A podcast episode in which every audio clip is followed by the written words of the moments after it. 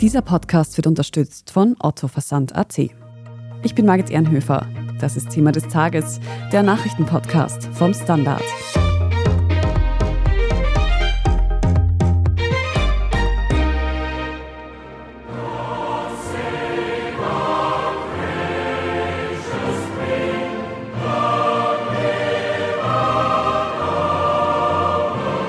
God Save the Queen. So hieß es bis vor kurzem in der britischen Nationalhymne. Am Samstag heißt es dann God Save the King. Denn dann wird König Charles offiziell zum Staatsoberhaupt des Vereinigten Königreichs und vielen weiteren Ländern im Commonwealth gekrönt. 70 Jahre ist es bereits her, seit die mittlerweile verstorbene Queen die britischen Kronjuwelen übernommen hat. Deshalb ist diese Krönungszeremonie nicht nur für Britinnen und Briten ein Spektakel. Was sich bei dieser jahrhundertealten Tradition abspielt und warum sie auch kritisiert wird, darüber hat mein Kollege Tobias Holob mit Bianca Blei, unserer Standardexpertin für das britische Königshaus, gesprochen. Und die beiden sprechen auch darüber, wie viel politischen Einfluss König Charles denn tatsächlich hat und wie lange es in Großbritannien überhaupt noch einen König gibt. Bianca Blei, du bist aus der Standard Außenpolitik-Redaktion heute zu uns in den Podcast gekommen als Expertin für die britischen Royals, weil ja am Samstag die Krönung des britischen Königs Charles stattfinden wird. Ich habe schon so ein bisschen mitbekommen, das ist ein riesiges Spektakel, das da erwartet wird. Was wird sich denn da jetzt alles abspielen? Wie schaut das Prozedere aus? Also die Aufregung war ja in den vergangenen Wochen schon groß, nach einer angemessenen Trauerphase natürlich, nachdem Queen Elizabeth II. gestorben ist.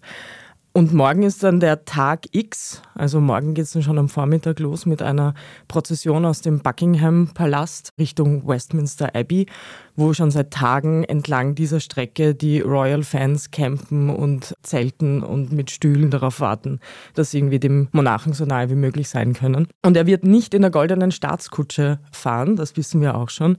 Die ist nämlich etwas unbequem und er ist ja doch schon ein älterer Herr, König Charles III.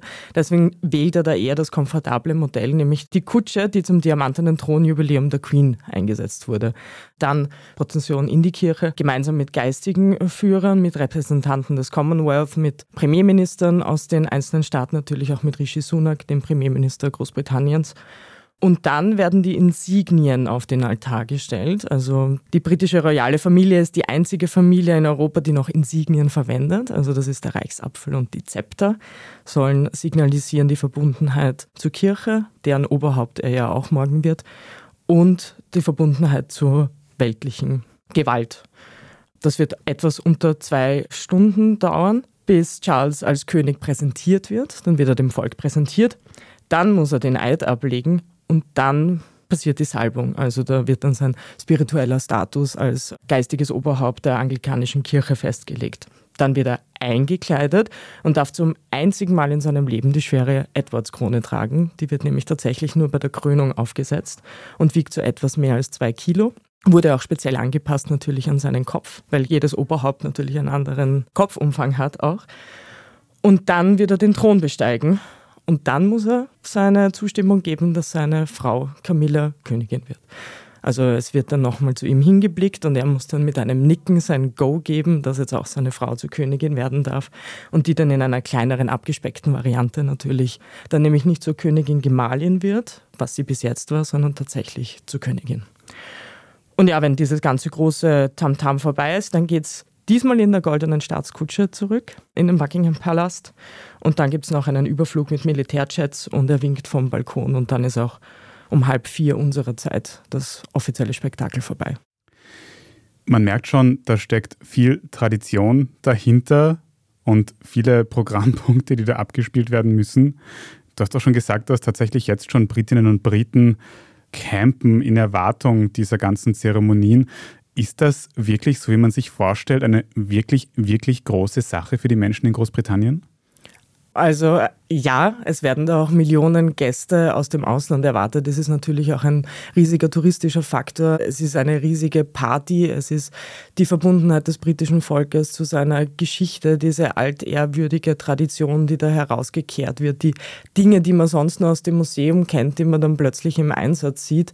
Also das alles hat schon einen sehr hohen Stellenwert für die Leute dort. Und natürlich ist es auch ein riesiges Medienspektakel.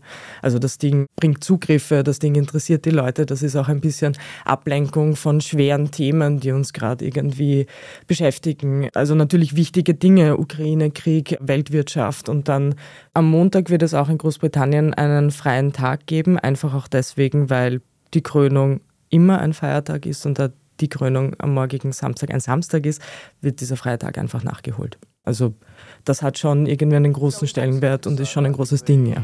So we're going to watch the coronation with a group of friends and have lots of champagne and some food and yeah, just to enjoy each other's company on a, on a long weekend for us as well here in Britain. I think it's disappointing. I was here when it was um, the Platinum Jubilee and it seemed far more exciting and thrilling, but I, I'm a bit disappointed.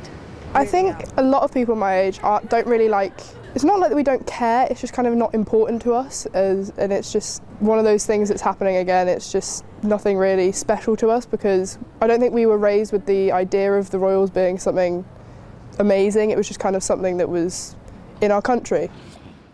Wir haben dann noch eine Umfrage auf den Straßen von London gehört und vor allem auch unterschiedliche Meinungen damit bekommen, weil es ja auch KritikerInnen gibt, die sagen, diese ganze Krönung, das ist nur Formsache und kostet vor allem auch extrem viel.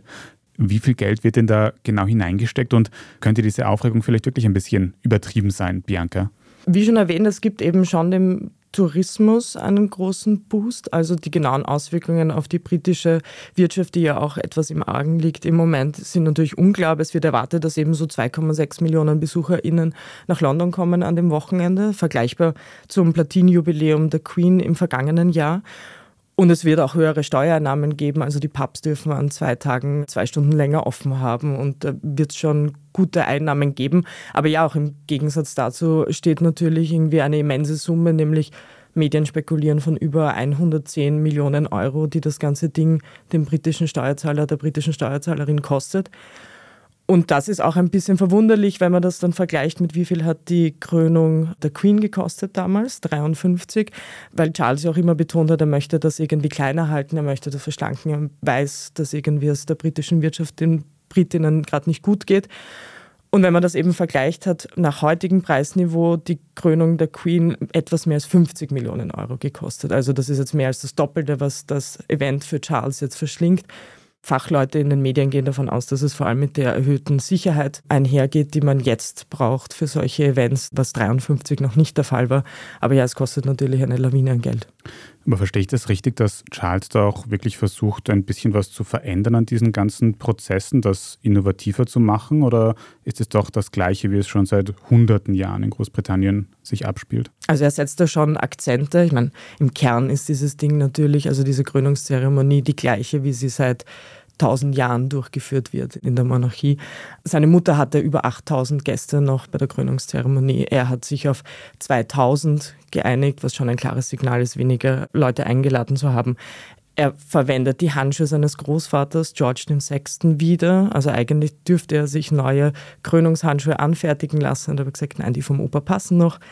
Genauso wie das Schwert und den Gürtel. Auch die werden recycelt, was schon auch ein Zeichen ist, dass er da eben nicht überall noch groß neu investiert, sondern schon auch sich an den Kronjuwelen noch bedient und das wiederverwendet. Man hat ja schon öfter gehört, dass König Charles eine Vorliebe für Nachhaltigkeit hat. Aber Bianca, jetzt hast du schon öfter angesprochen, die verstorbene Königin Queen Elizabeth, dass die da doch über dem Ganzen so ein bisschen darüber schwebt.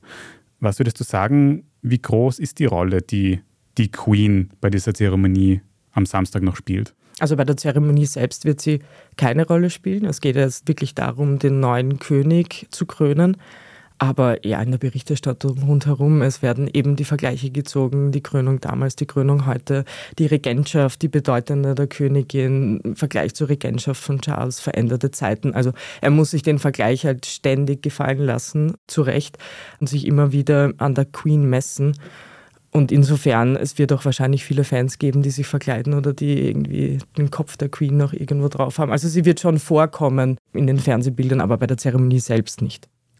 Du sagst, er muss sich messen an seiner verstorbenen Mutter. Denkst du, wird er das auch tatsächlich schaffen, wenn er dann König ist, also aus diesem jedoch sehr großen Schatten heraustreten kann? Kannst du ein bisschen beschreiben, wie er sein Amt als König anlegen wird? Das ist noch immer das große Fragezeichen, jetzt auch nach vier Monaten. Er ist ja schon so lange König. Das, was jetzt schon klar ist, dass er ein viel körperlicherer Monarch ist, als das noch seine Mutter war. Also die da immer den Abstand zum Volk doch gewahrt hat, den körperlichen. Und er aber auch schon ein sehr naher Thronfolger war. Nach dem Tod der Mutter ist er irgendwie gleich vor dem Buckingham Palast und hat irgendwie die Leute umarmt, hat Hände geschüttelt.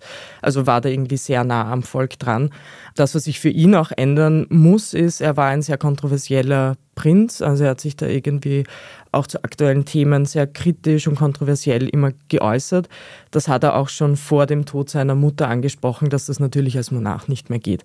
Also er muss da schon die einende Figur sein und er muss da zurückhaltender agieren und darf sich da auch nicht zu weit aus dem Fenster lehnen.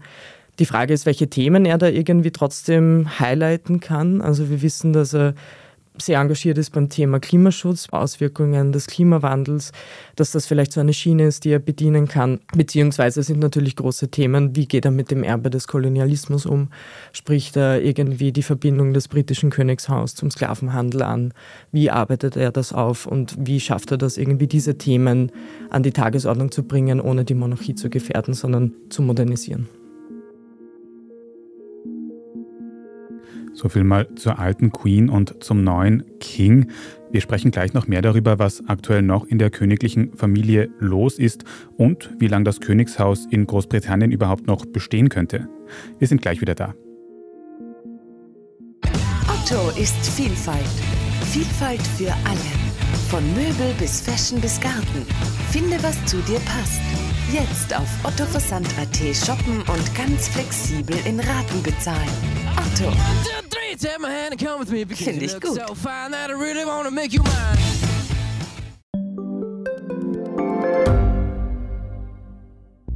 Schaffen wir es noch, die Erderhitzung zu stoppen?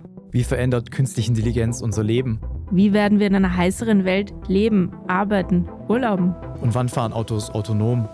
Ich bin Alicia Prager. Und ich bin Florian Koch. Um solche und viele weitere Fragen geht es im Podcast Edition Zukunft und Edition Zukunft Klimafragen. Wir sprechen mit Expertinnen und Experten und diskutieren Lösungen für die Welt von morgen. Jeden Freitag gibt es eine neue Folge.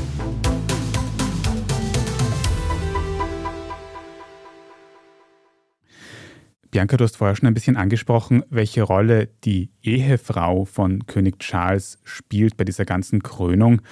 Die zukünftige Königin Gemahlin Camilla. Aber kannst du auch ein bisschen einschätzen, wie viel Einfluss sie auf Charles als Mensch und auf Charles Arbeit als König haben wird? Ja, spannenderweise wird sie ja nicht nur Königin Gemahlin, sondern sogar als Königin gekrönt, obwohl das ja der dezidierte Wunsch der verstorbenen Queen war, dass sie Queen Consort wird und nicht Queen. Aber offenbar ist man der Ansicht, dass jetzt genug Zeit vergangen ist, um zu unterscheiden zwischen Queen Elizabeth II. und Queen Camilla. BeobachterInnen sehen jetzt schon, dass der König ruhiger wird mit ihr an seiner Seite, dass irgendwie so der Ausgleich ist, weil er doch oft als aufbrausend galt und gilt und sie ihm offenbar die Waage hält. Sie wird sich weiterhin um ihre Wohltätigkeit kümmern, also sie ist da sehr engagiert, vor allem was Betroffene häuslicher Gewalt betrifft und sie ist auch die Schirmherrin von der Osteoporose-Gesellschaft in Großbritannien. Also das wird sicher so ein Fokus sein, den sie weiterhin legen wird, dass sie einfach wohltätig engagiert ist und ihre Charity-Arbeit weitermacht. Bianca, rund um die royale Familie in Großbritannien gibt es ja auch immer viel Klatsch und Tratsch und vor allem um das Verhältnis der Söhne von King Charles, nämlich von William und Harry und dessen Ehefrau Meghan. Warum ist das eigentlich so ein großes Thema und kommen Harry und Meghan eigentlich zur Krönung? Die beiden waren von Anfang an ein großes Thema, also wie dann herausgekommen ist, dass Prince Harry der begehrteste Junggeselle Großbritanniens und vielleicht sogar Europas damals sich die US-Schauspielerin geangelt hat und sie ihn, muss man ja sehr gleichberechtigt formulieren, war es zuerst so ein Imageboost für dieses doch verstaubte Königshaus, die da sehr darauf geachtet haben, wo die Söhne hinverheiratet werden oder die Töchter. Und es war dann auch so ein bisschen eine Aufbruchsstimmung, da Meghan ja eine dunkelhäutige Mutter hat und wo man irgendwie gesehen hat, okay, da könnte sich jetzt was bewegen, es könnte irgendwie zu mehr Modernisierung führen. Und dann war offenbar genau das Gegenteil der Fall. Also die beiden haben ja dann auch bald doch öffentlich gemacht, wie sehr Meghan mit Rassismus innerhalb des Königshaus zu kämpfen hatte, wo dann offenbar eine Person angezweifelt hat, dass Archie, der erstgeborene Sohn der beiden, ein legitimer Erbe der britischen Monarchie wäre, weil vielleicht seine Hautfarbe zu dunkel ist für dieses Erbe. Dann gab es diesen Bruch, diesen ganz harten, wo das Paar dann entschlossen hat, okay, sie können nicht mehr in London bleiben, das wird alles zu heftig und zu schlimm. Sie sind in die USA ausgewandert und von dort haben sie sich dann mit einem Interview mit Oprah Winfrey zu den ganzen Themen nochmal geäußert, haben ihre Geschichte dazu erzählt. Das Königshaus hat dazu recht eisern geschwiegen.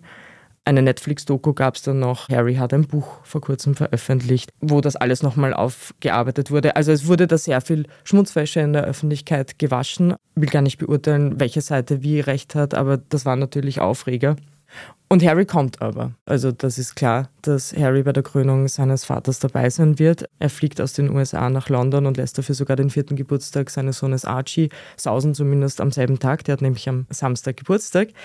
Megan bleibt zu Hause, nämlich genau aus dem Grund heißt es, und sie dürfte da auch schon E-Mail-Verkehr mit dem Königshaus selbst gehabt haben und das dürfte geklärt sein. Also sie wollten da auch irgendwie in der Öffentlichkeit klarstellen, dass man mit Charles und Camilla keine Streitigkeiten mehr austragen möchte oder derweil nicht hat.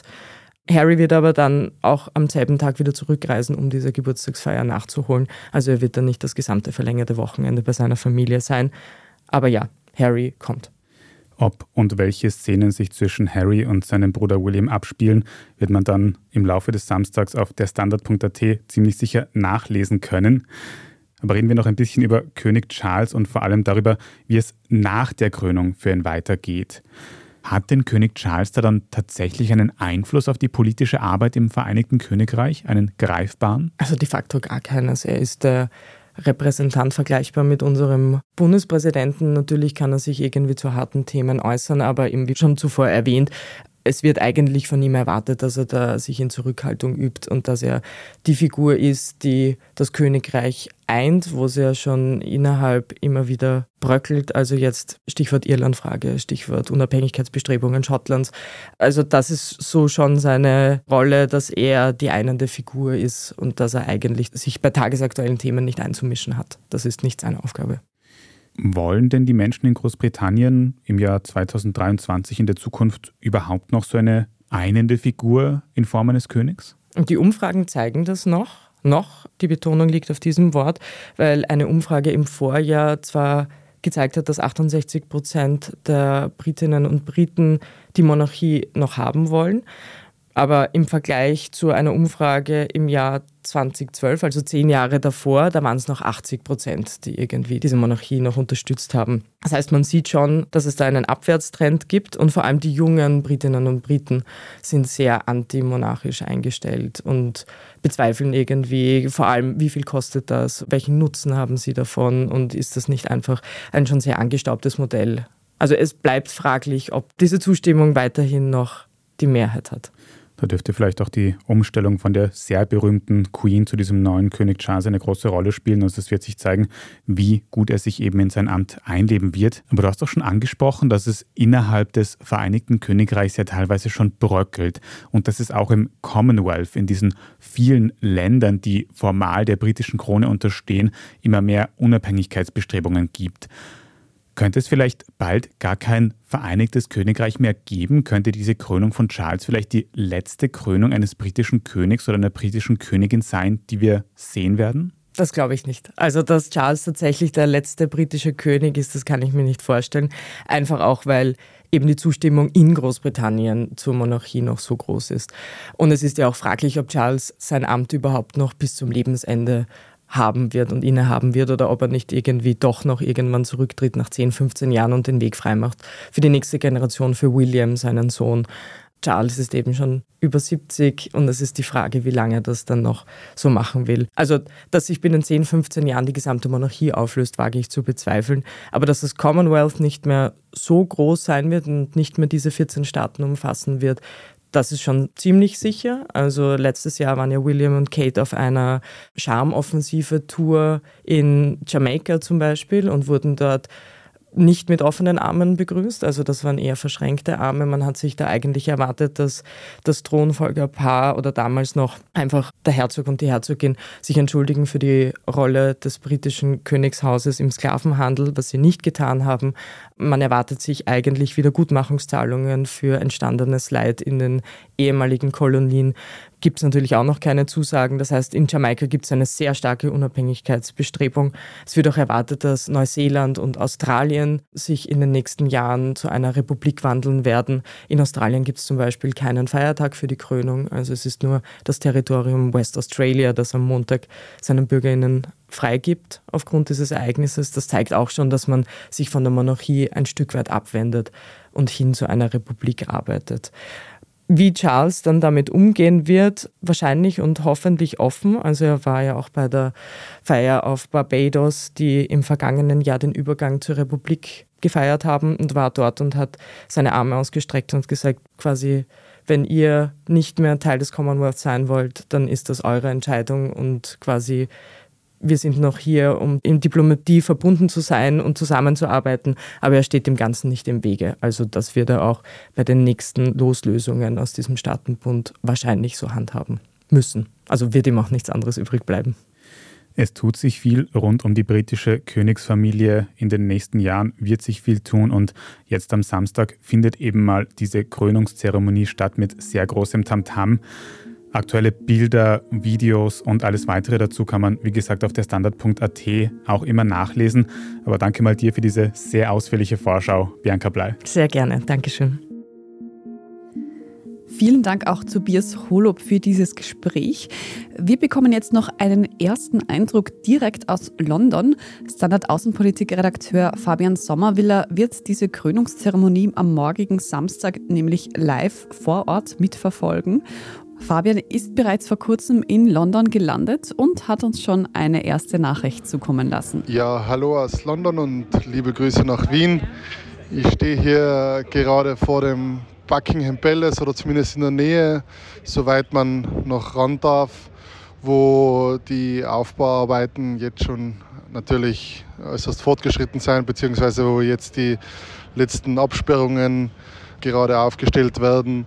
Wir haben am Weg hin gerade in einem Pub Lotti getroffen, die extra aus Wales angereist ist und ihre Haare rot-weiß-blau gefärbt hat und vorhat heute die Nacht an der Mall, dieser Prachtstraße vor dem Buckingham Palace, zu campen.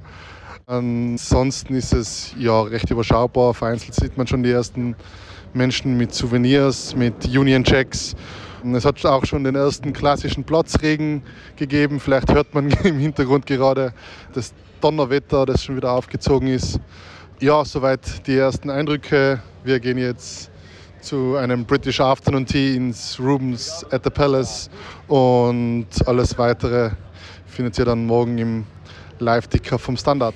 Vielen Dank, Fabian Sommerwiller. Dann hoffen wir, dass das Donnerwetter mit heute erledigt ist und der Festakt morgen dann bei Sonnenschein stattfinden kann. Wenn Sie nicht mehr bis morgen warten können, sondern jetzt schon noch mehr Royal Content haben wollen, dann finden Sie bereits jetzt auf der Standard.at mehrere Artikel zum Thema, unter anderem auch ein Quiz, bei dem Sie Ihr Wissen über die verstorbene Queen und den zukünftigen König Charles testen können. Wir sprechen jetzt in unserer Meldungsübersicht gleich noch über einen Amoklauf in Serbien und darüber, warum ein Song von den Pixies nicht der beste Weckton ist.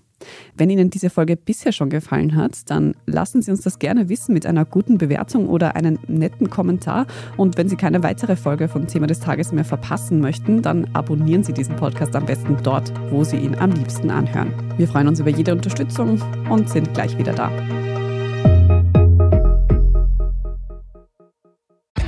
Otto ist Vielfalt. Vielfalt für alle. Von Möbel bis Fashion bis Garten. Finde, was zu dir passt.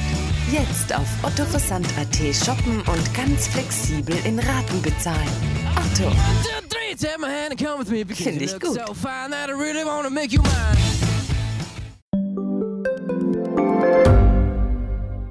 Wie viel Geld macht eigentlich glücklich? Werde ich mit Daytrading reich? Und ist jetzt der richtige Zeitpunkt, um in China zu investieren? Das und mehr sehen wir uns in der neuen Staffel vom Standard-Podcast Lohnt sich das an? Wir, das sind Davina Brumbauer, Alexander Amon und Michael Wendisch.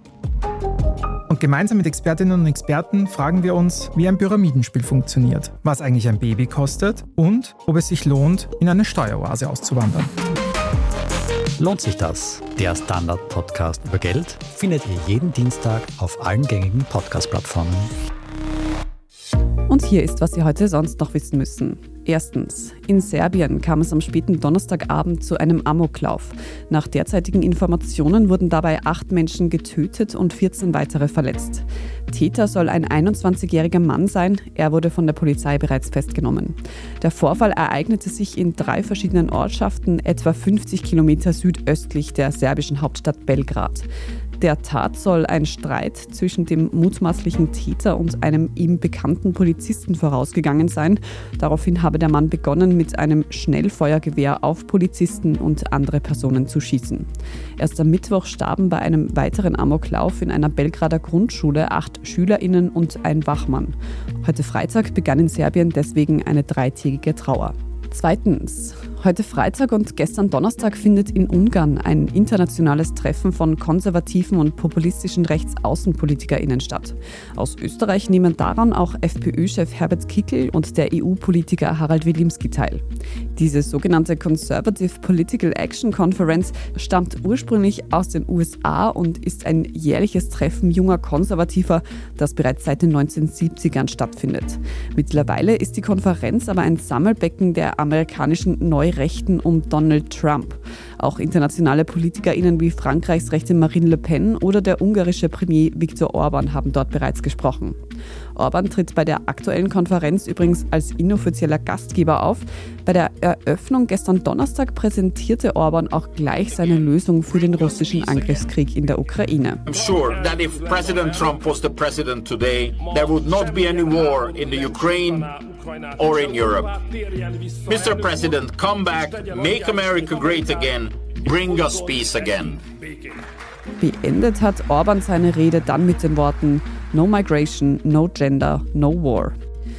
Und drittens, wer sich von seinem Handywecker auf einem Google-Phone mit dem Song Where is My Mind von den Pixies wecken lässt, wird vermutlich nicht ganz so pünktlich aufwachen. Stop. Der Song beginnt nämlich mit dem Wort Stop und gibt damit dem Google-Phone den Befehl, den Wecker auszuschalten.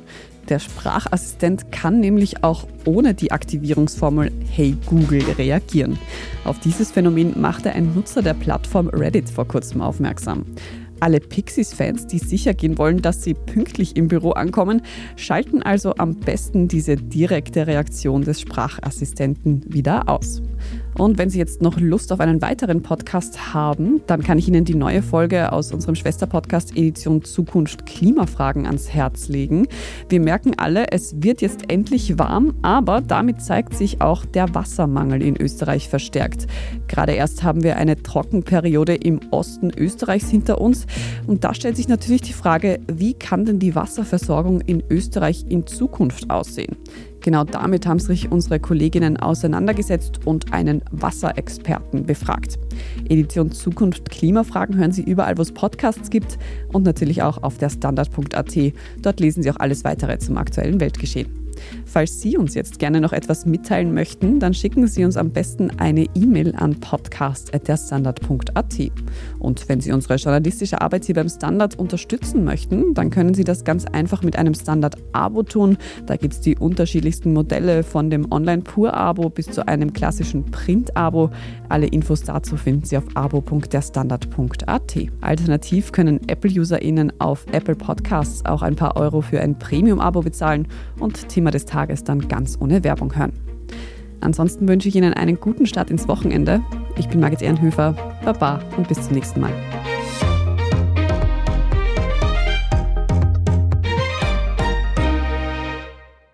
Otto ist Vielfalt. Vielfalt für alle. Von Möbel bis Fashion bis Garten. Finde, was zu dir passt. Jetzt auf ottoversand.at shoppen und ganz flexibel in Raten bezahlen. Otto. Finde ich gut.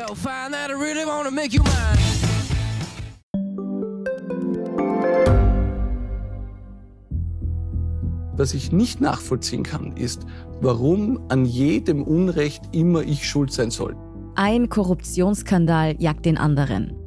Österreich hat in den letzten 30 Jahren viel über Klimaschutz gesprochen, aber zu wenig getan. Die Politik verschläft die Klimakrise. Die Behörden haben alles richtig gemacht. Fehler vergisst man, statt daraus zu lernen. So sind wir nicht. So ist Österreich einfach nicht. Aber wie ist Österreich dann? Das wollen wir bei Inside Austria herausfinden. Wir blicken auf die großen österreichischen Skandale. Von Ibiza bis Ischgl. Wir wollen wissen, wer dafür in der Politik die Verantwortung trägt. Und wir schauen genau hin, wo Österreich über seine Grenzen hinaus mitmischt. Vom Wirecard-Skandal bis zum Ukraine-Krieg. Das ist Inside Austria von Standard und Spiegel. Jeden Samstag eine neue Folge, überall, wo es Podcasts gibt.